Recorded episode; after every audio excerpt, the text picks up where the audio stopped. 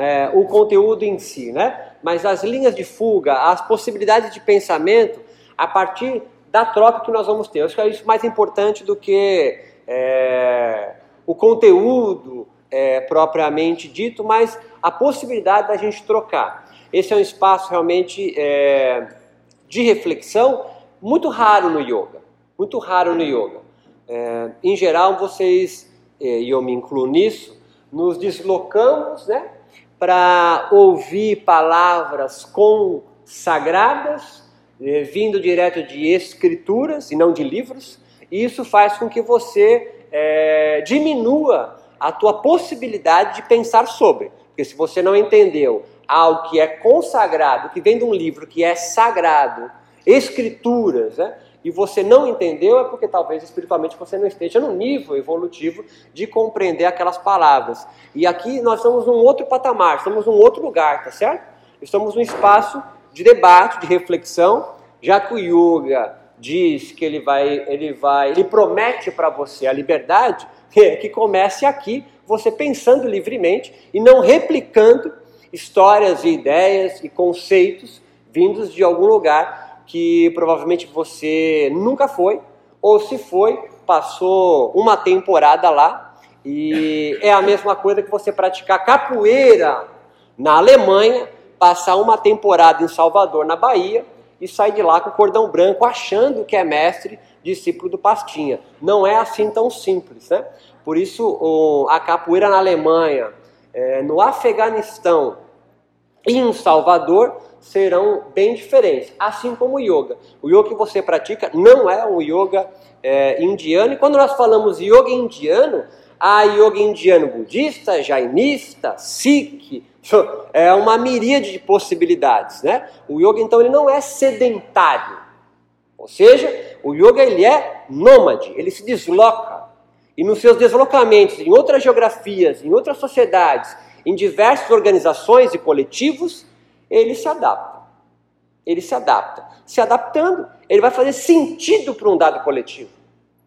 Um yoga sedentário é um yoga que quer, é, é, que imagina ilusoriamente transportar, transplantar uma filosofia, uma prática espiritual, não sei o nome que você dá para isso, para Maresias, para Camburi, para São Vicente, para Maranhão e achar que ele vai é, é, ser compreendido, praticado exatamente igual. Isso é algo no qual a minha geração, e você quando fala isso já denota que você é da década de 70, é, errou muito no Brasil. Ouvia-se muito, ah, vamos levar yoga para a penitenciária, yoga nos morros, como se fosse uma missão jesuítica. Trazer a palavra do Senhor a esses povos aqui desprovidos de conhecimento. Isso é um erro que a minha geração é, cometeu. Eu espero que, assim, no yoga tem sempre gente jovem, é muito louco, né? Quando eu entrei era jovem e hoje eu vejo gente jovem. Né? Os corpos não se modificam no yoga. Né? Não é porque as pessoas não envelhecem, é porque vai rodando de pessoas. Né? Não temos corpos pretos aqui, por exemplo. Temos é, corpos indígenas ontem porque foram convidados. Né? E por mais que é, tenha sido uma experiência fantástica, para mim me gerou um misto de alegria e de tristeza. Né? É, de ver aquela riqueza de cultura, aquela riqueza de espiritualidade, pedindo licença para entrar no hotel Camburi. Né? Não é impressionante isso? É. Porque eu vim de Florianópolis para cá, então eu passei por Jurerê, e lá tem Internacional, que é outro Jurerê. Eu passei por Itanhaém, Mongaguá, Juquiá, passei por Juqueí, Boracéia, Bertioga. Isso porque a gente eh, sumiu o nome de Santo São Vicente, Praia Grande, que não tem nome, né? Virou um outro nome.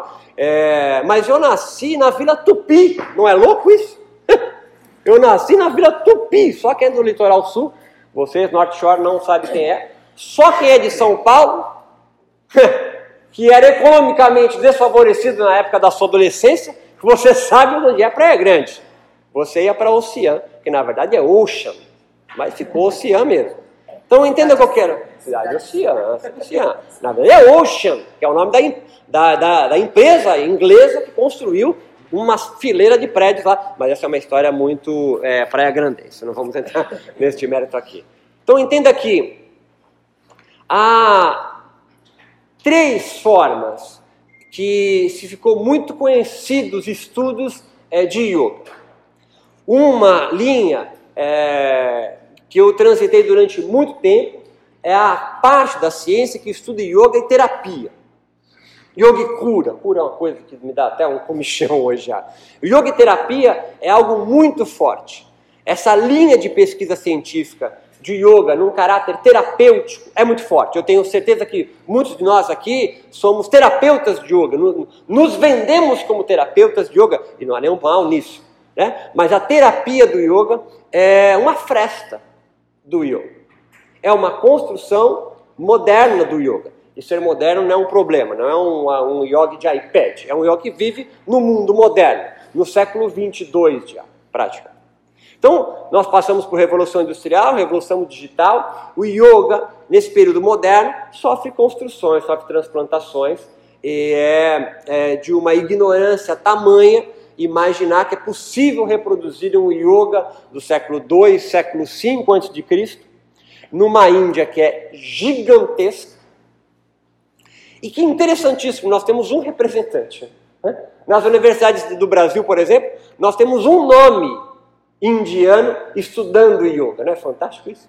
Que é, é de, de juiz de fora. É, toda uma gama de estudos de yoga da biologia, indianos, eles são suprimidos dos estudos. E até um trabalho muito importante que tem feito numa universidade de Londres hoje, que chama Hatha Yoga Project, projeto de, de, Hatha Yoga, que eles estão, e isso é fantástico essa ideia, são ingleses, isso é fantástico, indo de novo para a Índia, pegar textos ainda não traduzidos é, e traduzindo para o inglês. É uma coisa fantástica, é um projeto de Hatha Yoga. Então, isso, isso é lindo. Estão pegando textos do yoga, no qual nós não conhecemos, como Yoga Bidya, por exemplo. Não tem, não tem, não está traduzido, é, não estava traduzido ainda para o inglês, que depois passa para o espanhol e depois chega para nós aqui, que ainda não chegou nem em português. Então são textos que nós não temos conhecimento. O que eu quero chegar até aqui nós temos uma fresta de olhar de yoga e nos consideramos mestres disso. Isso é fantástico. Né? Então, há, há uma, uma, um orgulho, né? uma certa arrogância até em nós sul-americanos é, a, a, talvez excetuando a nossa colega que ela não tem cara de ser latino-americana, todos nós aqui não somos descendentes da cultura greco-romana. Não sei se explicaram para vocês isso, né? Nós somos latino-americanos, né? A nossa descendência de cultura é afro, em diáspora, dos nossos colegas de ontem aqui com a camisa da Marabras e, é, é, e, e da própria, do próprio cadinho que é a cultura, a cultura brasileira. Então você não é descendente de Platão, de Aristóteles. Até nós temos um colega romano aqui, talvez. Aí sim, aí ele já nós temos um, um outro patamar de, de evolução intelectual. Mas nós somos latino-americanos. A sua cultura nasce num outro laboratório.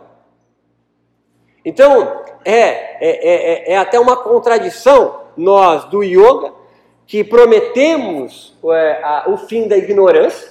O yoga não promete o fim da ilusão, porque alguém sem ilusão é um desiludido. Toma fluoxetina e antipsicótico. O, o, o yoga promete o fim da ignorância, de avidia. E para os colegas que leram Karl Marx, da alienação. Eu vi um livro ali, o Anticapitalismo, até fui buscar referência bibliográfica, mas não, não cita seu Carlinhos ali. Nós somos descendentes é, de, um, de um outro espectro de sociedade, um outro espectro de organização social. É, os nossos povos originários da América, por exemplo, eram sociedades contra o Estado. Se você passar por Cananeia e seguir, tem um caminho tupi ali, que vai sair nos Incas, cara. É a Biru. Mas lá, Incas, Astecas, eles não são uma sociedade Estado, eles eram um império. Não é interessante isso? Não sei se eu me faço entender nisso. Nós somos frutos de diversas etnias, povos, organizações sociais, que são os nossos povos originários. Nós tínhamos aqui uma fatia deles aqui. Porque se você for para depois de Laguna, são os charruas e os minuanos, que em menos de, menos de três, de, três gerações aprenderam a domar cavalos, cara, que vieram com os espanhóis e os portugueses, por exemplo. E eles domam o cavalo, os charruas minuanos, que os, que os gaúchos se gabam, que são eles, mas eles são, eles, eles, eles aprenderam com os, os, os ameríndios do sul do, do Brasil a domar o cavalo diferente de europeu. Olha que interessante isso. Bem que eu vou casar com o yoga, tá? Ou seja, enquanto o europeu doma um cavalo, lembra que tem um, um pedaço de pau no meio e vai girando? Os charruas e os minuanos, eles não vão, que vai até o Uruguai, eles não domam o cavalo assim. Eles domam o cavalo no pelo, junto, para quê? Para o cavalo, que é para a batalha, não se amedrontar. Não amedrontar. E ele vai, ele vai aprender a cavalgar segurando na crina e, e, e, e com a lança e o arco. É, é um outro tipo de domar cavalo. Não é a mesma coisa. E de Laguna até é, Curitiba, quem já viajou de carro ali consegue perceber a geografia como se modifica. Nós temos os carijós, cara. Povo gentil é o nome, não é louco isso? Sabe por que eles eram tão gentis, olha só, que eles eram convidados para a caravela no mar. Eles adentravam, os portugueses fechavam, holandeses, espanhóis também, e levavam como escravos aqui, para cá. E nós temos todo o tronco tupi que é depois é, de Curitiba, que vai, e, e, e, são tão resistentes que o nome dele continua aqui ainda. Eu falei para vocês, é Camburi, é Juqueí, é Itanhaém, é Mongaguá, é Peruíbe. E olha que louco! Tem gente aqui letrada em sânscrito. E a gente ontem não sabia falar uma fuck word de tupi. Não é vergonhoso isso? Dá risada de nervoso. Você está rindo agora. Nós sabemos sânscrito e não sabemos uma palavra tupi do que eles estavam gritando aqui, cantando junto conosco. É de uma tristeza é, gigantesca. É de uma tristeza gigantesca. O yoga pode se embeber dessa cultura também. E assim o faz. Assim o faz. A cultura brasileira, assim como a cultura indiana, e nós temos isso muito próximo, tanto na geografia, né, para quem já, já brincou de olhar o mapa, da aproximação que nós temos, quanto da riqueza cultural híbrida, nomádica que nós temos. É a cultura europeia, peço desculpas, meu querido romano, a, é, a essa ideia de unificação imperialista de formas de viver. Porque é assim que você vive com o yoga, provavelmente. Talvez ser pessoas esclarecidas, talvez não. Mas nós temos essa, é, essa obsessão de unificar formas de yoga. Como se houvesse uma régua onde qualquer desvio padrão para fora é taxado como mais ou menos yoga. Eu acredito quanto você deve sofrer com o yoga do riso. Ou o yoga restaurativo, que é para dormir oco. Porque yoga mesmo é o yoga com ácido, paradas de mão, vigor, macho, fálico. E é uma invenção moderna, não é interessante isso? Indianos modernos, olhando a Associação Cristã de Moços, que é a Smart Fit da época, durante o período de colonização é, britânica na Índia, que vai acabar ontem, em 47. E se tem alguém que sente mais na pele aqui, é o nosso colega ali. A grande maioria daqui de nós, excetuando alguns é, nossos nobres europeus, não sabe o que é ser colonizado. Você sabe o que é ser colonizado. E você está sendo colonizado pelo yoga. Não é fantástico isso? E o yoga promete Kaivalya, que é a liberdade.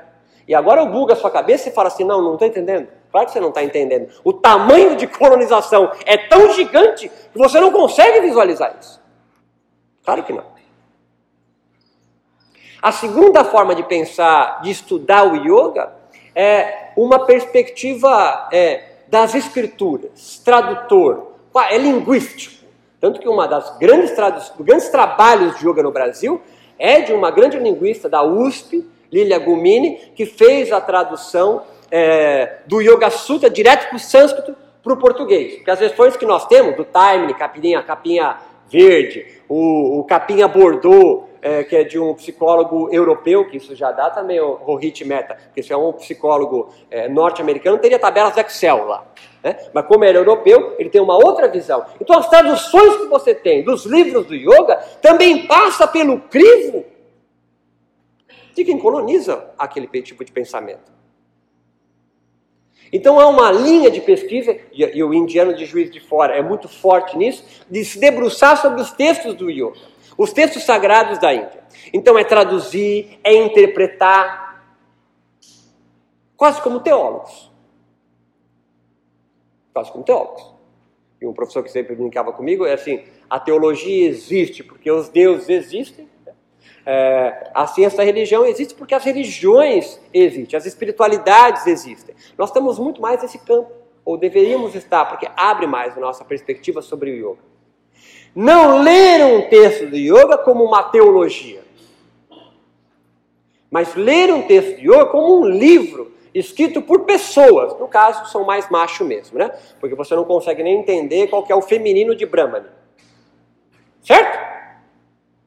Você, você dá uma bugada. Se eu pedir para te citar aí três yoginis indianas, tu, tu, poucos na sala dirão. E não adianta falar filha do Aenga, porque filha do Aenga já não é, é filha do Aenga. Dá risada de nervoso. Porque por mais feminista que nós chegamos, sejamos no mundo do yoga, a maioria faz culto ao falo de Shiva. Isso é uma contradição que a minha filha feminista não consegue entender. Minha filha de 16 anos pergunta, mas peraí, são tântricos, são, não, eu não estou falando da Nanda Marga, é outro rolê. Mas são feministas, se dizem tântricos, mas eles cultuam o pinto de Shiva. Não é contraditório, pai? Falou, é, Jolie, tem gente que está há 30 anos e ainda não entendeu o que você entendeu em dois anos. É contraditório. Não é contraditório. Você não faz o culto da vulva de Durga. Mulher preta, forte, que é simbolizada numa cultura patriarcal e machista e misógina, segurando cabeça de homem decepado. Vai para esse lado, vai para Durga. E faz o culto da vulva de Durga. E não do pinto de Shiva. Posso falar essas palavras. Palavras são de baixo calão, eu falo. Eu não estou falando que você está errado. Eu só estou querendo levar você para um outro lado, um outro espaço, uma outra geografia, uma outra cartografia de se pensar, vivenciar experienciar o yoga. Nós estamos aqui uma aula de yoga. Se é burro, se é ruim, é outro, é outro nível. Mas é, é uma prática de yoga. Aqui, agora, nós estamos tendo, certo? Porque se o yoga tem como pressuposto a diminuição da sua ignorância, que comecemos sobre o próprio yoga que nós acreditamos ser absoluto e não há nada absoluto, a não ser a ignorância de muitos que está, por exemplo, no nosso governo hoje. Eu posso falar sobre política aqui, mas eu posso falar porque a Nanda Marca me permitiu com o livro Anticapitalismo. Então ele já ele me possibilitou falar sobre isso. Agora, uma terceira área do estudo do yoga, além da terapêutica, além é, da que se debruça sobre textos de interpretação, é, de tradução. Essa palavra significa isso, porque yoga não é de unir, é do seu que, que é de juntar. Tem essa área. A área fantástica. Mas é uma terceira área muito mais nova, que vai começar a partir da década de 90, que é o estudo de humanas do yoga. Né? Ciências sociais, é, sociologia, antropologia, história. E mais interessante ainda, não mais pelos olhos de europeus. Porque eu tenho certeza que os livros clássicos, para quem fez um curso de formação de yoga, foi Mircea Eliade, certo? foi Henrique Zimmer, foi Gog Ferenstein, que eu nunca sei falar o sobrenome dele, sempre falei Ferenstein, até um dia eu ouvi que ele não é judeu, então é, o final é fechado, eu nunca entendi. Sempre falei George Ferenstein, e não é, é Gorg e o Ferenstein é fechado no final. Mas você tem a referência de três europeus historiadores, porque vai fechando, né? Vai fechando. Sobre a história do yoga. E Mircea Eliade, fantástico, aquele capinha branca, yoga, imortalidade, não sei o que, que é a tese de doutorado dele, é um gênio, cara é fantástico, mas ele é extremamente preconceituoso. Ele é extremamente preconceituoso. Ele olha, ele olha para os yoguins, os yogas, os yogares. E traduz agora yogar no verbo para você ver como é que fica difícil. Yogar no verbo antes de patox, traduz patox também para o inglês agora. Antes de patanjali, ele traduz como yogas selvagens, primitivos, proto-yogas. Não é interessante isso? Eu, eu vejo José de Anchieta, em Tanhaém, ensinando. E ri de nervoso, porque eu estou falando de você. Eu estou falando de mim, certo? A, a gente fica cego a alguns tipos de estudos. E a partir da década de 90, uma terceira área cresce. A área de humanas. E no Brasil, extremamente carente ainda. De estudos acadêmicos mesmo. De pensar o yoga como um fenômeno social. Um fenômeno social. Que não vai levar a, é, a, as escrituras para esse povo carente da periferia. Nunca deu certo isso. O yoga tem 70 anos de Brasil.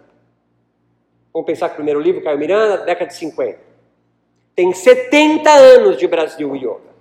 E os corpos são brancos, magros, é, só mais mulheres, mais queimando é cueca. Isso eu acho fantástico, isso. Fantástico no sentido. É, como é possível isso acontecer ainda? Claro que é possível, nós somos colônia. Então, assim, é, é, é, a gente está tá na nossa cultura a reprodução colonial. Então, quando brasileiros, latino-americanos, como é, é, é, Paulo Freire e outros, vão fundar a teologia da libertação, e agora, pega a referência, você que é da Europa agora, pega a referência disso aí. E vão pensar o cristianismo numa pegada marxista, nem seu, nem seu Carlos conseguiria pensar nisso. Que um dia o cristianismo ia conseguir montar uma teologia embasada na, na, na forma dele pensar filosoficamente. na América Latina, o yoga também vai se moldando a outras formas. O cristianismo é o mais óbvio para nós. Mas quem primeiro faz uma tradução do hinduísmo para o Brasil são os espíritas kardecistas. Corpo sutil, é, reencarnação, karma, dharma. A minha avó que recebeu o preto velho já falava disso. Entenda que o yoga na Índia se perde, você tem esse discurso, se perde na história, mas você se fixou em um só. o discurso começa, o yoga se perde na Índia, mas você se fixou no livro só. Você tem uma obsessão pelo Yoga Sutra. Fantástico livro. Tem que ler. Tem que ler, até para conseguir criticar. Só que não é o único livro.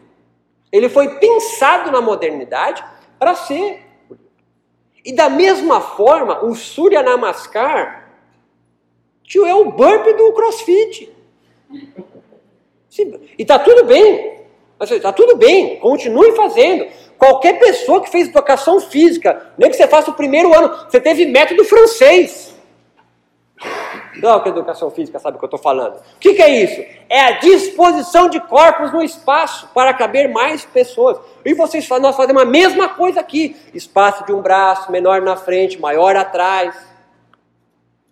Todo mundo que fez ensino básico no Brasil andou em fila da classe da tia até a quadra. Com mãozinha no ombro e ó, jalando a banda. E dependendo da tia, a minha era a tia Inês, mula banda junto. Traduz isso aí, quero ver agora. Dá risada, porque eu quero que você agora. Olha o do riso. Transporte daquela quebrada. Trans, tira daquela depressão que eu vou caminhando você. E transporta para sua aula de yoga. Você não faz a mesmíssima coisa corpos organizados. E aí Foucault vem correndo da França e pula no seu peito com os dois pés, porque você domestica corpos. É a docilização de corpos. Tio Michel Foucault, o terror da PUC de São Paulo, que não deixaram vir, mas é outra história. Então entenda que nós reproduzimos essa domesticação. Com a promessa da libertação. Isso é uma contradição fantástica. O lado humano do yoga, a Anandamarga vai, vai, vai, vai pulsando no meu peito. Vai permitindo você a pensar o yoga não pelo seu lado santíssimo, divino, que é fantástico, meu irmão é pai de santo, não sou contra isso. Mas o lado humano do yoga. O yoga, o yoga é ligar, é união, religar, atalho. Isso eu pedi para o o, André e vai soltar treme, underline, língua no céu da boca e vai falar.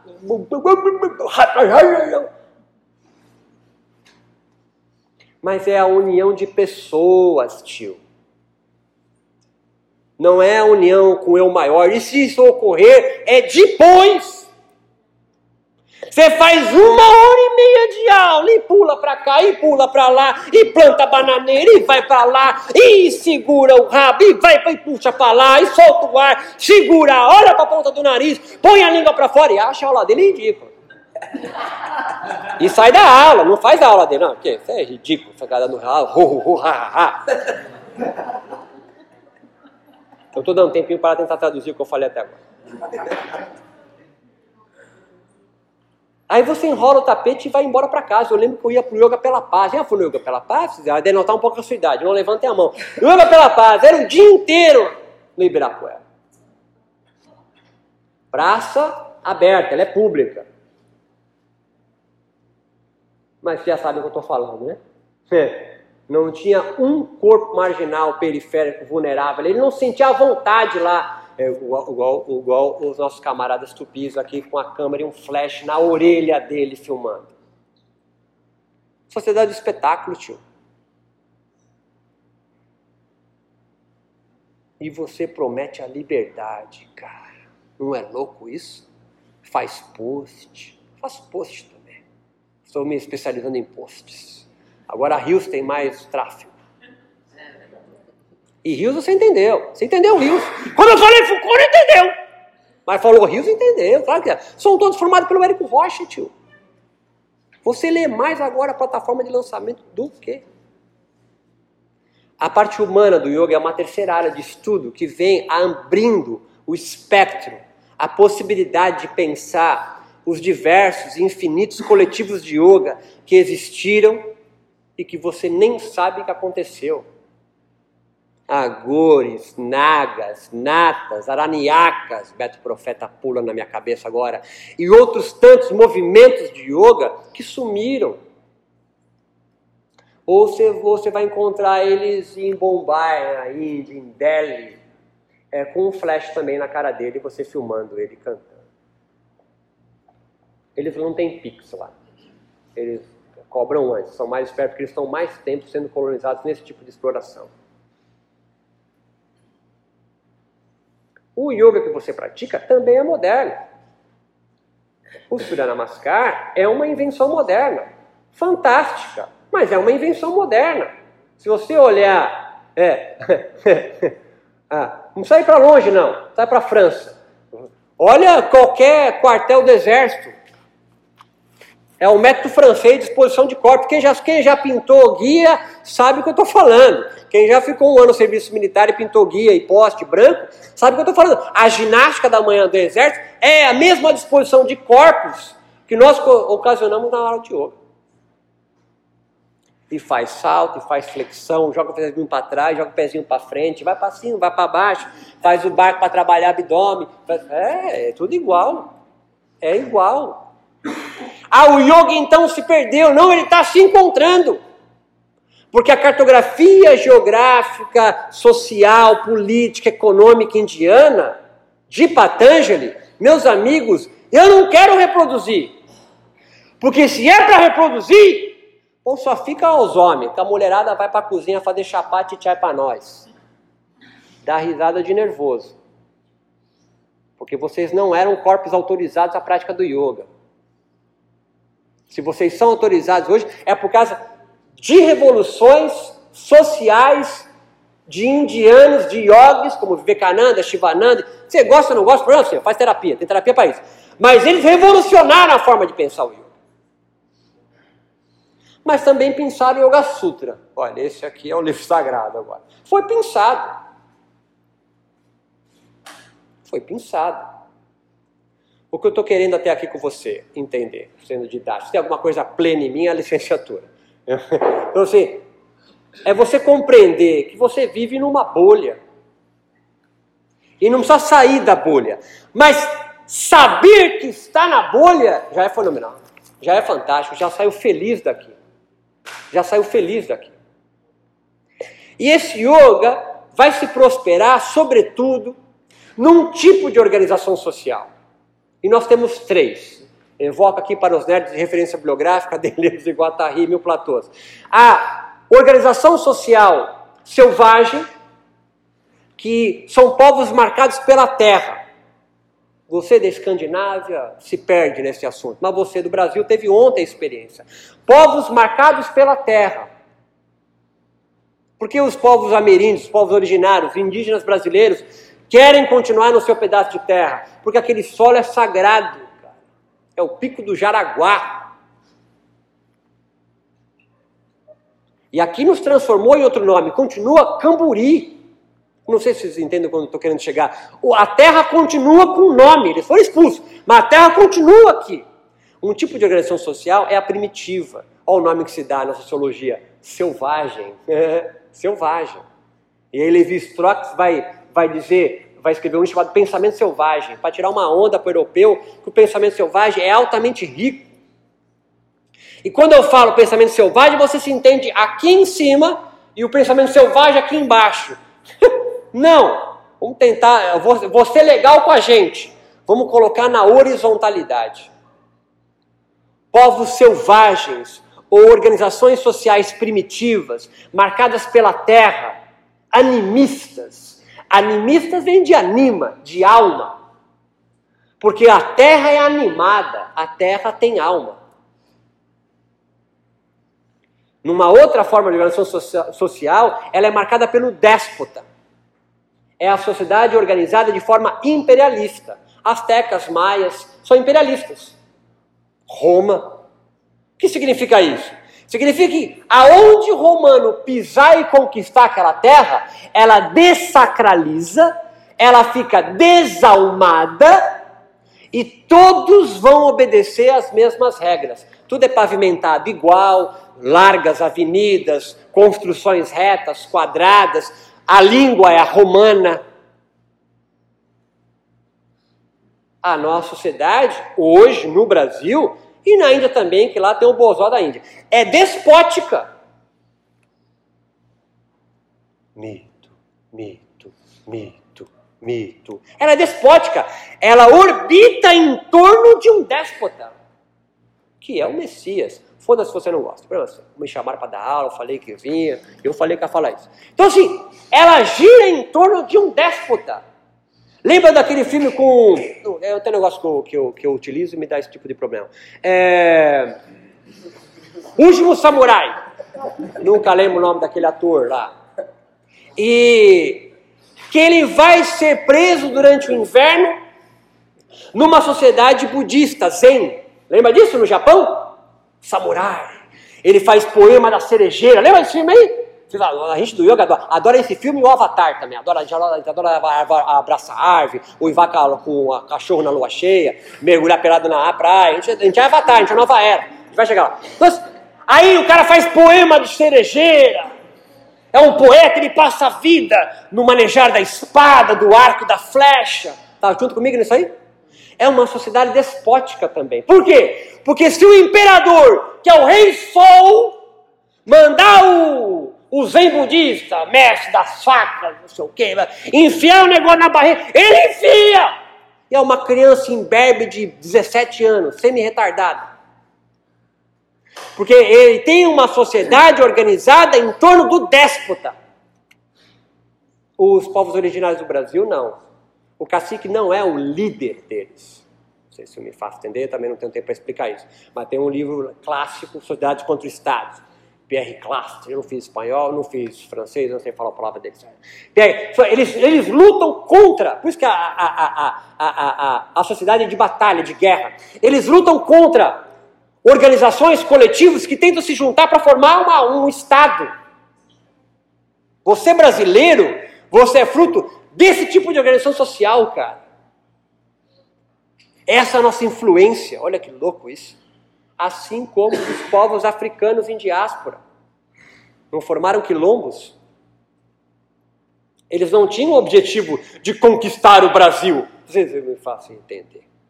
O romano não, ele quer conquistar o mundo. Olha a Ucrânia. Isso é uma sociedade organizada de forma imperialista. A Índia viveu durante muito tempo de forma organizada de forma imperialista. Mas há povos anteriores a isso, assim como os nossos guaranis, que se perderam e que praticavam yoga. O yoga não começa no Vedas, certo? O início do Veda descreve pessoas vestidas de ar. Vestido vestido de ar, tiozão, é peladão. Só que é licença poética. É pelado. São errantes, sadhus errantes, cara. Se você vai para Kumbamela, você vai encontrar a organização dali. Ah, o yoga é alguém retirado da sociedade. Só na tua cabeça ali nada. Ninguém é retirado da sociedade. Isso é a construção que fizeram em ti, brother. Que mesmo aquele sadhu que vive lá na caverna, bababá, bababá, você não encontrou ele? Então, se encontrou ele, é porque ele tem. Tu já viu algum sadhu que faz roça? Já viu isso aí, não? Ele faz cultura de subsistência? Não, porque ele desce para a cidade, tio. Isso é óbvio. E mesmo em Cumbamela, quem está mais perto do Ganges são organizações religiosas e yogicas de maior prestígio. Ou são afastados. E eles pagam para os nagas segurar a onda da segurança, o security do Cumbamela. E tu, capoeirista da Alemanha, achando que é cordão branco, cantando Paranauê, Paranauê, Paranauê. Tem mais, tio. Quer jogar capoeira, vai ter que bater a cabeça, tio. vai bater a cabeça no berimbau e no tambor, tio. A cultura é afro. A religiosidade é africana. É culto de orixá. Essa terceira forma de estudo do yoga social começa a ampliar a nossa forma de pensar o yoga. E é isso que eu, que eu me esmero para que uma nova geração de professores de yoga, de yoginis, de yogis, abram a cabeça para começar a pensar sobre yoga de forma social, integrada. Não há nenhum yogi fora da sociedade, só nós, absolutamente alienados do papel que nós temos na sociedade. Então, se você vai subir um morro carioca para levar yoga na favela, vai entendendo que não tem nenhuma folha em branco lá em cima. Você então deveria ler, referência brasileira, muito mais Suami Paulo Freire Ananda do que Sutras do Yoga. Ou primeiro deveria ser alfabetizado pela pedagogia da libertação. Entender que quando você ensina, você aprende. Ninguém é um receptáculo em branco esperando a palavra da salvação que você vai dar. Tira isso das suas costas, Estou falando como brother seu. Tira isso das suas costas. Você não vai curar ninguém, não. Tu tá doente também, tio. tu tá doente, brother. Tu tá doente. O yoga não é autoconhecimento? Então, primeiro se autoconheço, certo? Cinco minutos de shavasana, tu já pega o beco. Todas as moscas do mundo resolvem pousar em você. Parada de mão, tu faz. Ô, oh, parada de mão, malabares. Estou sendo jocoso. E eu adoro parte muscular. A prática que eu mais curto é a Ashtanga. Então estou sendo jocoso no sentido de provocativo em você. Nós somos experts em técnica do yoga. Vê que eu estou subindo degrau. Nós somos experts em técnicas do yoga. Está cheio de diploma na sua casa. Técnica do Iyengar, técnica do Joyce, técnica não sei o quê, técnica de pranayama, técnica As técnicas são fenomenais, mas está fazendo o culto do serrote, brother, não da casa que ela construiu. Metáfora foi foda agora. Veio, veio do nada, mas foi bom. Você faz culto às ferramentas do yoga. Serrote, martelo, prego, pranayama, asana, kriya, mudra, mantra. É, é, é irrelevante. Ele usou a técnica do riso ontem. Isso é palhaçaria. Eu sou um clown. Eu tenho diploma de clown. Já imitou um liquidificador? Então. Você vai ver as suas máscaras caindo. O clown não é o que tem a máscara, a menor máscara do teatro? Então. quantas máscaras você carrega em cima de um tapetinho. E quantas você coloca, certo? Porque professor de yoga tem várias máscaras, né? Quer xingar uma, quer ofender um amigo teu, que é professor de yoga? Então fala para ele, tá mais estressado. Entenda, o estresse que não tem valor. Na biologia ele chega a ser benéfico. No mundo do yoga, o mundo do yoga, ele tem um valor negativo. Não é louco isso? Ele tem uma valoração. O estresse tem um valor negativo. Ele é eticamente pejorativo. E sem o estresse você não estaria aqui sentado para trocar ideia. O estresse crônico é prejudicial. Afinal, somos os únicos animais que conseguem chegar no estresse crônico. E bichos que convivem com a gente, né? Porque você tem um labrador criado para correr no campo. Você cria no apartamento, você não entende porque está comendo rabo. É de, é de uma alienação gigante. Agora, há uma terceira forma de organização social. Essa no qual você vive. Você achou que estava marcado pela terra? Não, você não está marcado pela terra. A gente hoje na Índia também vive ali próximo à cidade organizada de forma imperialista. Mas a mais forte forma de organização social nossa é a capitalista. Você é organizado de uma forma praticamente calvinista a teologia da prosperidade. Minha senhora falou isso um pouco mais cedo. Você é organizado em torno do trabalho. É por isso que você valoriza tanto o asana. Porque o yoga é de uma inutilidade que nenhum capitalista conseguiria engolir. O yoga é inútil. Ele não produz absolutamente nada. Ele é por natureza anticapitalista. Ele surgiu antes do capitalismo surgir. Porque ele não produz nada. Mas tu conseguiu dar valor para essa porra. Certo? Mas o yoga em si, esquece técnica, esquece livro. Quando está começando a ficar nu, né? Esquece técnica, esquece livro do yoga. Vou tentar ser mais claro. Pense em um indiano bem antes de Patóquis, chamado Siddhartha Gautama, um príncipe alta casta, gente boa. E que usa, pratica técnicas de yoga. Ele foi um Hatha Yoga, não foi? A história dele conta. Que até reclamou que era muita sese, pá, tava com fome. Provavelmente nasceu em maio, tinha algum ascendente em touro. E, e aí ele vai Atra... Vem comigo agora, vem comigo. Atravessado pelo yoga, vislumbrar a vem comigo, vem que ninguém vai explicar porra para você. a ignorância onde ele vivia, a Vidya, que é uma sociedade estratificada em castas, misógina, patriarcal, e que ele faz parte de uma casta superior para aquela organização, e ele cria uma linha de fuga. Ele tem uma sacada diferente da realidade aliado ao yoga, não yoga como caminho, aliado ao yoga, o Buda histórico tem uma sacada de realidade e transforma a realidade social dele. Possibilitando indiano, párea, mulher, preta, mãe solteira. Estou fudendo o, cenário. Né? Então é uma mulher preta, sem casta, mãe solteira, na Índia do século 10 antes de Cristo.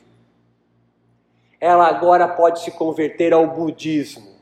Não é louco isso? Então as utopias estão aí. Utopia não é algo impossível. Utopia é algo ainda não vivido ou experienciado por coletivos. Então Buda é um yogi. Ah, Buda é um yogi. Claro que é um yogi. Está em todos os lugares. Né? Se tem alguma imagem mais forte em espaço de yoga é mais Buda do que Shiva. E Shiva estava em algum lugar. Você bateu nele um milhão de vezes que tiraram ele daqui. Só ficou Buda, né? Ah, protegeram, protegeram Shiva de você. que ele não ri, ele dança. E se ele estivesse aqui entre nós, cortaria sua cabeça, colocaria em cima de um caramelo, de um cachorro caramelo. Imagina você com a cabeça de um cachorro caramelo. Que nada mais é do que um labrador, mas sem casca, né? Um caramelo. E ele cria uma rota de fuga, ele, ele inventa uma realidade nova. E você, yogis e yoginis, estão inventando o quê? Nada, vocês são reprodutores de formas de vida yógica indiana. Que triste fim de Policarpo Quaresma. Que, que pobre, não da vida indiana, mas da tua ignorância de achar que vai conseguir ser indiano na América Latina. É de uma. É de um. Eu não sei como classificar isso. É, quero falar, ficam magoadas comigo. Vídeo, tem, tem várias imagens. Estou é, me sentindo. Tô, é, daqui a pouco passa alguém com flecha aqui na frente. Só faz é, couve-flor alucinado. Isso, é, uma interessantíssimo. Você contribuiu para o último degrau da aula. A criação de mercadoria é algo que nós capitalistas somos excelentes em produzir. Eu estou falando um negócio e falo assim, mas como é que eu vou ganhar dinheiro com essa porra? Porque isso é cabeça de paulista, né? Eu estou morando no sul, mas eu, eu Campeche é o bairro de paulista. Paulista entra num bar, só longe de São Paulo você entende como paulista pensa, né? que é o bandeirante, né? Ele, ele, entra num bar e fala assim: quantas mesas tem? Quantas elas comportam? Qual é a média do cardápio? Oh. Então, assim, a cabeça é praticamente protestante. A teologia protestante está marcada e centrada pelo trabalho. Você não sabe nem quem é o autor, mas tu conhece a fábula da cigarra e da formiga. A cigarra a maconheira, que não está fazendo nada no verão, e a formiga, ó, vai chover, vai, vai não sei o quê, vai ficar frio. E ela lá tocando a rabeca dela, pá, flautinha, riponga, BR, abre, abre, abre o pano, não tinha nem pano para vender lá. Aí entra o inverno, a cigarra bate na porta da formiga. E aí a minha história muda, tem duas formigas. Você vai saber, você, você não sabe nem quem é o autor. Aí uma formiga dá um esculacho na cigarra de duas horas. E eu falei para você, eu te expliquei, bababá, mas no final dá um prato de sopa, um, um lugarzinho para dormir pertinho da fogueira, uma manta e um travesseiro, uma toalha nova, né, é limpinha. E tem uma outra, é, eu inventei. E tem uma outra formiga é a formiga que dá um esculacho mais rápido, seco, mas dá uma pá para tirar o gelo da frente da neve, da frente da casa, ou um machado para cortar lenha e abastecer a lareira. Qual é a formiga católica e qual é a formiga protestante? Ambas leem a Bíblia, mas uma vive numa realidade social protestante e a outra numa realidade social católica. A que dá o sermão, mas depois é o católico. Porque o católico está fundado na teologia da caridade. Você é rei, você é príncipe, chega com nós, não tem problema. Mas é teu dever moral distribuir para os menos favorecidos. Não tem pobre na escadaria da Igreja Universal. Só tem gente pedindo dinheiro na sé. Porque o protestante na sua versão neopentecostal, que não tem um presbiteriano, que ficaria horrorizado é, comparar Silas Malafaia, ele está girando em torno da teologia da prosperidade. Você é rico? É sinal que Deus tocou, é, é, é sinal que Deus tocou a tua vida. É uma outra forma de pensar. Gira em torno do trabalho. E esse tipo de pensamento organiza-se, se coaduna muito bem ao espírito capitalismo. É Max Weber voando no seu peito. Você não sabe o que é Max Weber? É um suame alemão. Max Weber. Vai, vai perceber como essa forma de organização social se coaduna bem. E essa organização social é que cheguei no yoga, é que coloniza a Índia Desde a Companhia das Índias Orientais, lembra disso aí? Isso é a oitava série, aula de história. Até 1947. Esse tipo de organização de pensamento vai formar uma estirpe de yogis indianos, que a gente vai chamar de renascença indiana, que vai trazer o yoga para nós.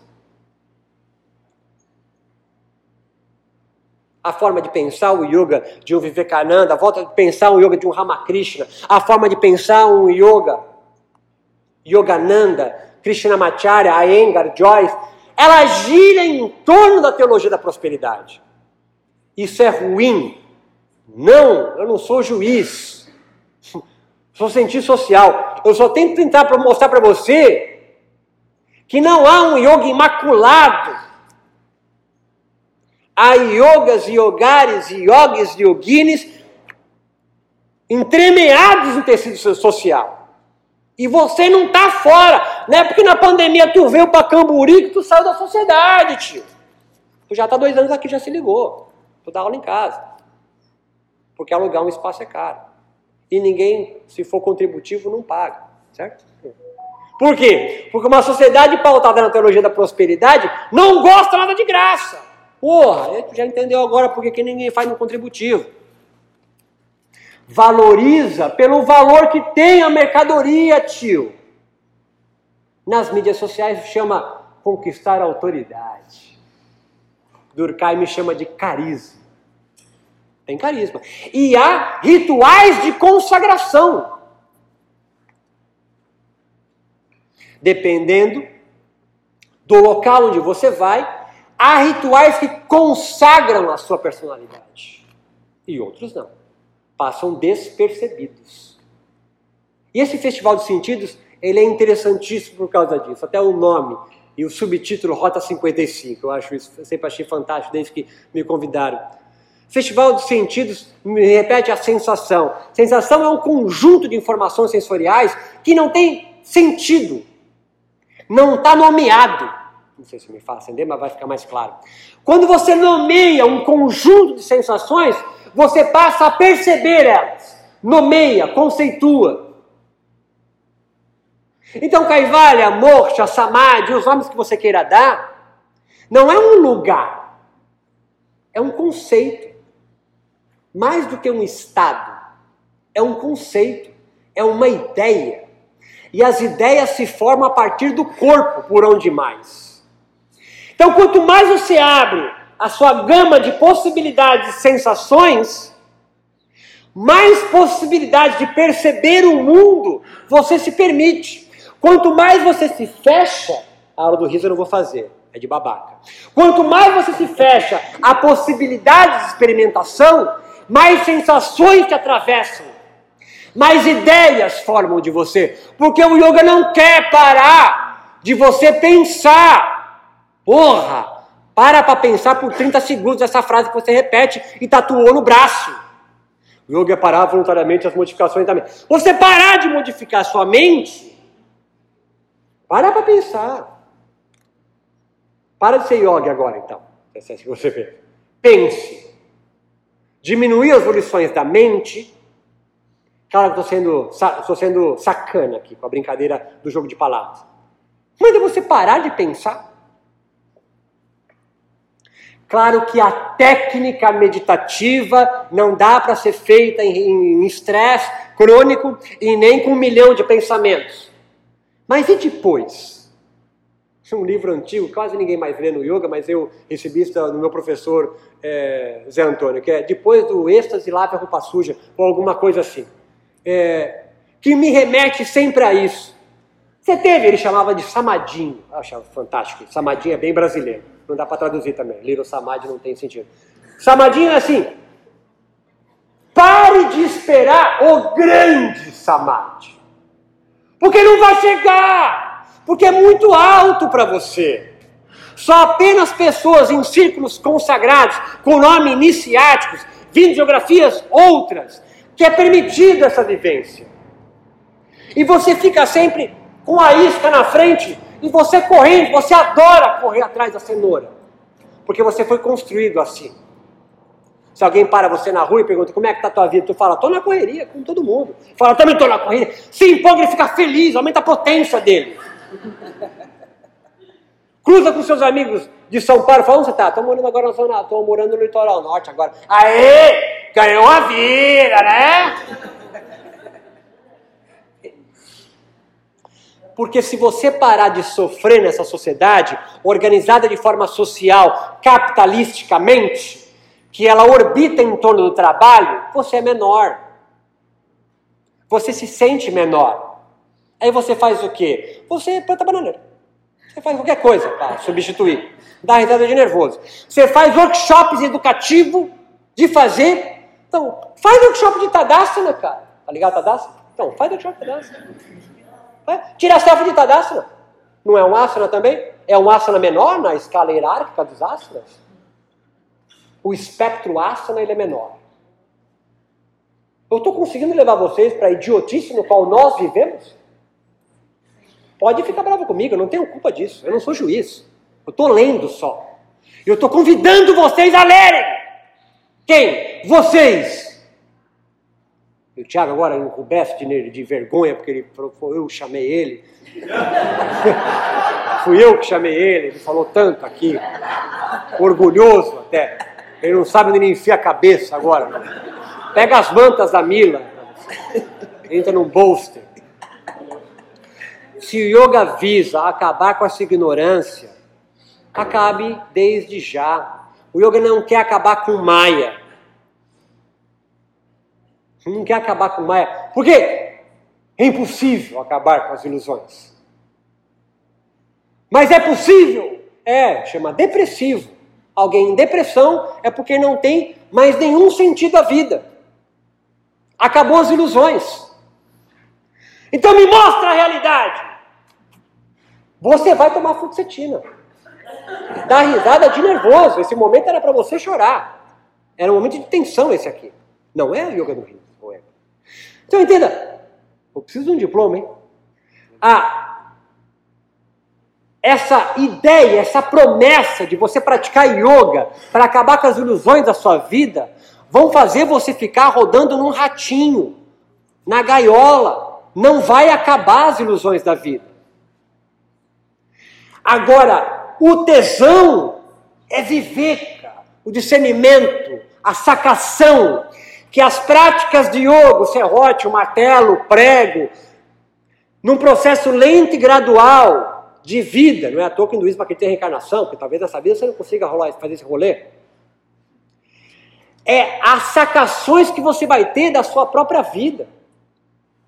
E assim como Buda, que inventou o budismo, é uma, ele transformou a realidade social. Permitiu que você pudesse converter ao budismo e não mais carregar nas suas costas o karma da sua casta. Isso é mágico, brother. E não tem aspas. Que até se, se até esse Carlito, Carlito Marx, evocou o fetiche, fetiche é feitiço. Então por que a gente não, também não pode trazer a magia da nosso, do nosso povo originário? O yoga te, produz, te possibilita criar maias. Não é lindo isso? Que tipo de maia você quer para sua vida? Ah, tatua isso aí. Faz o post para lacrar. Porque acabar com maias você não vai conseguir. Ou se conseguir, está doente, porque a realidade como ela se apresenta, você não tem a mãe de segurar a onda. a realidade nua e crua, ela orbita em torno de uma única verdade: é que você vai morrer. A única verdade que você tem, inexorável, cabecinha no travesseiro. Não, isso aqui é que você vai morrer. E aí eu fico me perguntando, na verdade não foi eu que perguntei, foi o Ernest Becker. É. Como é que tu tá tão tranquilo aqui, brother? Porque tu sabe que vai morrer, mas não quando. A partir de sete anos você se liga que vai morrer, mas nunca você. Você tem sete anos, você tem o um mundo. Nunca papai e mamãe, porque quem vai comprar o todinho no supermercado para você? Com 16, tu começa a se ligar que vovó pode ter ido embora já ou tá para ir. Mas nunca você, nem papai e mamãe. Você tem 16 anos. Faculdade para fazer, nem. Olha as viagens que a gente fica criando no ratinho desde criança. Com 25 tu já se liga que mamãe e papai pode vazar. Com 40, tiozão, aí é, é descendência. Tu já sabe que tu é o próximo. Não está esperando, mas tu já tá, tu já sabe, tá ligado já. Vovô já foi, vovó já foi lá. Aí eu pergunto, como é que tu tem capacidade de passar um final de semana num rolê chamado Festival do Sentido, tu pagou, e você agora não está amedrontado, brother? Essa pergunta é real. Como é que você não está agora amedrontado da morte? Porque tu sabe que vai morrer, mas não quando? Você agora! Olha que fantástico. O riso. Olha quantas ferramentas você constrói e a sociedade constrói para você afastar. Parece que eu estou brincando. Faço as minhas micagens, mas a pergunta é real. Não tem brincadeira no que eu estou falando. Ernest Becker responde para a gente, porque isso aqui não é um filme de terror, é um rolê. É porque a gente mente. Ele chama de mentira caracterológica. James Hume é mais elegante, como todo inglês. Ele vai chamar ficções que curam. Há várias ficções que curam. Qual é a sua? Ou alguém em depressão, como Schopenhauer, que bebe no budismo, mas não consegue sair da primeira nobre verdade. Que Buda consegue sair. A vida é sofrimento. Mas ele cria outras três para sair de lá. Senão fica um ciclo de, de maluco. E você acredita que um dia vai acabar com Maia. Qual outras ficções que você vive? Quais maias atravessam o seu corpo e afastam a realidade da morte iminente da sua vida? Você acha que é coincidência que as diversas escolas, tradições de yoga, todas acabam em Shavasana? Você que fez curte santo, mas não de tupi, assim como eu, sabe que Shavasana é a postura do morto, do cadáver. Toda aula de yoga acaba com você morto. Para você vivenciar a realidade que há. E mais, não é assim que você fala? Vem voltando devagarzinho. Claro, vai deixar o cara morto. Tu tem no inconsciente o rolê. Vem voltando, mexe o pé, porque esse cara não mexeu o pé, falou, pô. Você morre em toda aula de yoga, cara. Você morre em toda a prática de yoga. Mas passa des percebido, sem percepção. E percepção é a nomeação, é o conceito de um monte de sensações que atravessam você. Então passa um monte de sensação que atravessa você, mas que você não se percebe disso. Eu estou no sul, lá o, o, carro do gás não tem essa musiquinha. Eu falei, porra, que musiquinha é essa? É o carro do gás. Então o carro do gás continua passando, o caramelo vai latir enquanto você medita. Mas você vai desligando isso, não vai? Patok vai chamar de pratyahara. Você desliga do externo para setinhas sensoriais e para dentro. Ele está te ajudando, cara, a você a toda a prática de yoga a perceber o que antes passava despercebido. E aí você pergunta: o que passa despercebido? Se você não sabe, como é que eu vou saber o que passa despercebido? No seu corpo. Eu estou numa luta para saber em mim. Faço terapia, só yoga só não resolve o rolê. Dá de nervoso. É outra cultura. Eu não nasci no yoga. Talvez os tapajosos, borobos, é, os bororos, é, os tupinambás, o, os charrus, os minuanos, os yanomamis, não precisassem de terapia. Por quê? Porque a vida deles era animada, brother. É o rio que é sagrado, é a ave que é sagrado, é a onça. Um, um, um, um, ameríndio brasileiro e entende que todos os corpos são habitados por seres humanos, mas está na pele de onça, na pele de macaco. E se eu cruzar na floresta com você, uma onça, e cruzar o olho e ficar muito, a gente pode trocar de pele. Ah! Ah, mas isso é loucura. Você acredita em chakra? Você acredita que tem sete rodas de energia que está na sua coluna? E tem uma energia que está no seu cu, chamada Kundalini. O nome já diz em português. É tão maluco quanto meu irmão que vê Exu. Entende o que eu estou fazendo com você agora? Você não está à parte, tio. Você está alimentado por diversos maias que orbitam e organizam você. Você é organizado por maias que foram colonizados em você. O yoga tem uma proposta linda de livrar você aos poucos, num processo lento e gradual, dos maias que lhe habitam a pele. E aí você entrar em contato com eles e matar eles? Não, perceber qual aumenta minha potência, qual diminui minha potência, quais eu quero continuar, quais eu vou inventar para ter uma vida melhor. Não é irado isso? E quanto disso a gente ensina numa aula de yoga?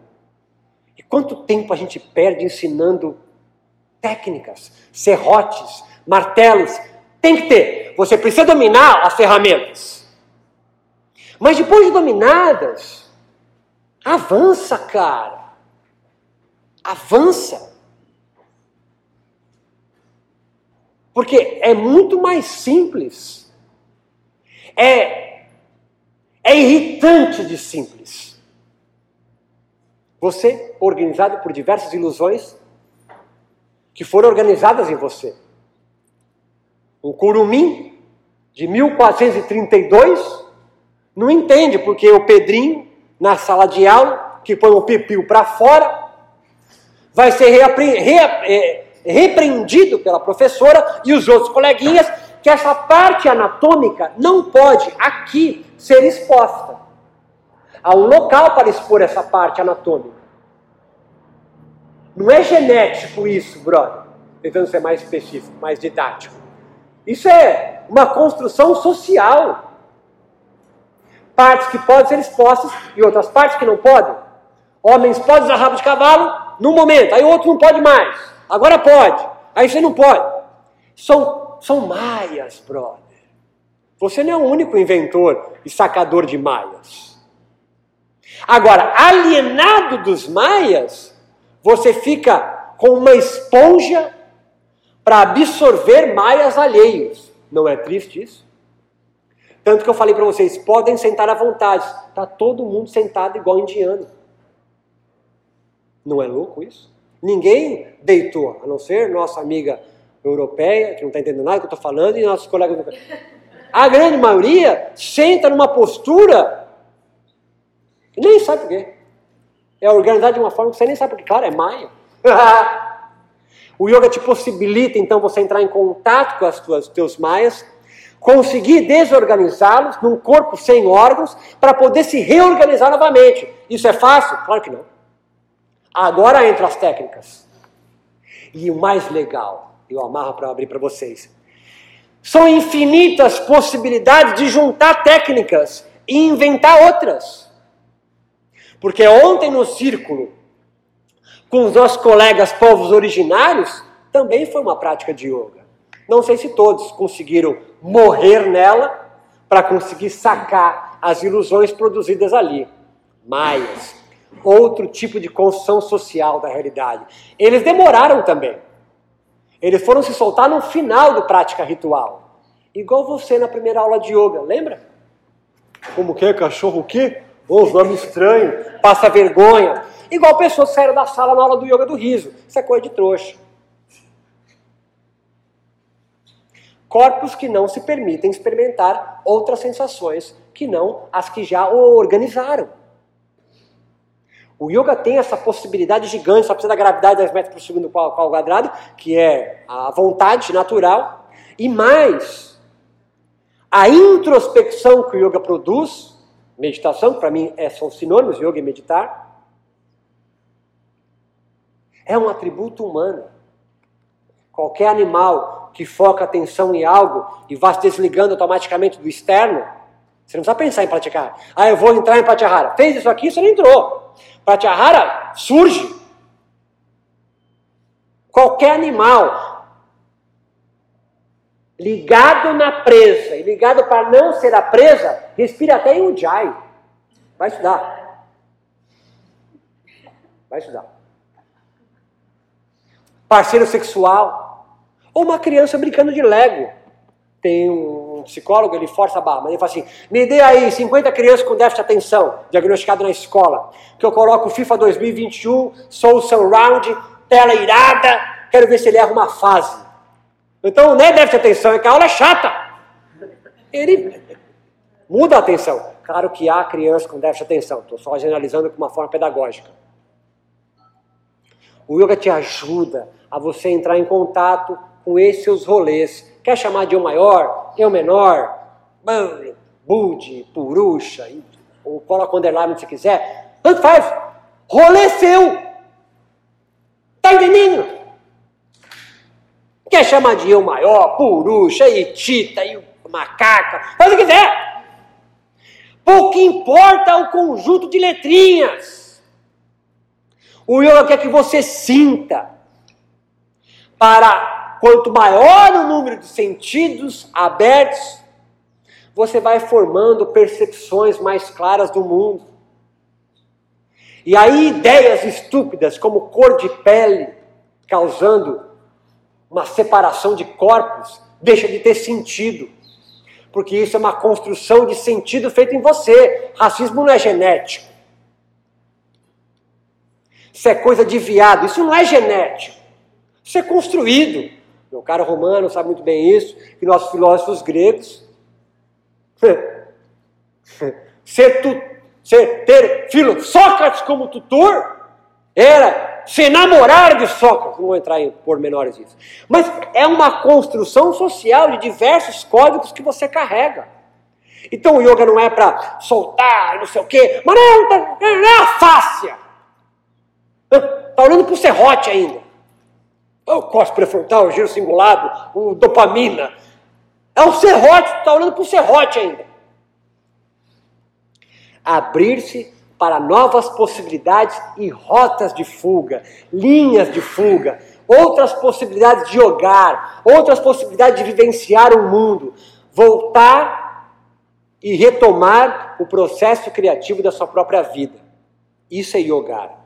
Na história do próprio yoga isso fica claro. Siddhartha Gautama, os natas com Matsyendra, ele inventou outro rolê. Influenciado pelo sufista, que é a parte mística do Islã, que vivia na Índia e vive, pelos tântricos, que é uma religião, é, influenciado pelo yoga que já existia ali, ele vai criar uma linha de fuga, muito mais poética, artística do que intelectiva. E olha que louco, você talvez tenha feito um curso de yoga e está tatuando o corpo isso. O rata o yoga de corpo, né? de asana, de posturas, prepara para o raja. O yoga da meditação. Você fez curso de sânscrito, haja nobre. Né? Então, então, ele está falando. O yoga que eu dou é só uma preparação para ser um nobre. Realeza, real. E tratou isso no corpo. E você não entende que tu nem casta tem. Tu é latino-americano e toca o pé, e beija a mão. Então, o yoga, pensado como filosofia, ele está inserido como fenômeno social. Ele não vem do Espírito Santo, na verdade, vem do Espírito Santo. Ele não é revelado. Baba agora que vai ficar doido comigo. Mas ele é escrito por pessoas, ia falar homens e mulheres, mas é só homens mesmo que retratam e explicam a sociedade onde eles viviam. Agora o yoga inserido na sua realidade social, como é que ele se mostra? O que, que você produz? Quais ligas de fuga? Você tem retomado o processo criativo da sua vida de forma nomádica, plural, híbrida ou sedentária, replicante, reproduzindo saberes de outro. Porque nós, nomádicos, somos românticos também. Mas não românticos conservadores, que tentam voltar para um passado que talvez nunca existiu. Mas somos românticos que, atravessados por aquele passado, adentramos a novas utopias, a outras formas de viver. É desse romantismo que eu acho que o yoga possui como essência, nome que eu odeio. Mas se há uma essência no yoga, é o seu nomadismo. as suas diversas rotas de produzir outros tipos de hogar. E não, se você gosta ou não, é problema seu. Já existe outros tipos de hogar. Alguns mais ca capturados pelo capitalismo, outros mais capturados por esse romantismo é, conservadores, alguns até reacionários, pequeno-fascistas, que não estão entre nós, obviamente. E aos românticos revolucionários, que bebem do passado, adoram os textos clássicos, os mitos, as ideias, as práticas, os rituais, mas avançam para um futuro que ainda nem existe, que nós estamos criando agora. Ficam abertas perguntas, dúvidas, angústia, mágoa, depressão, rancor. Fiquem à vontade.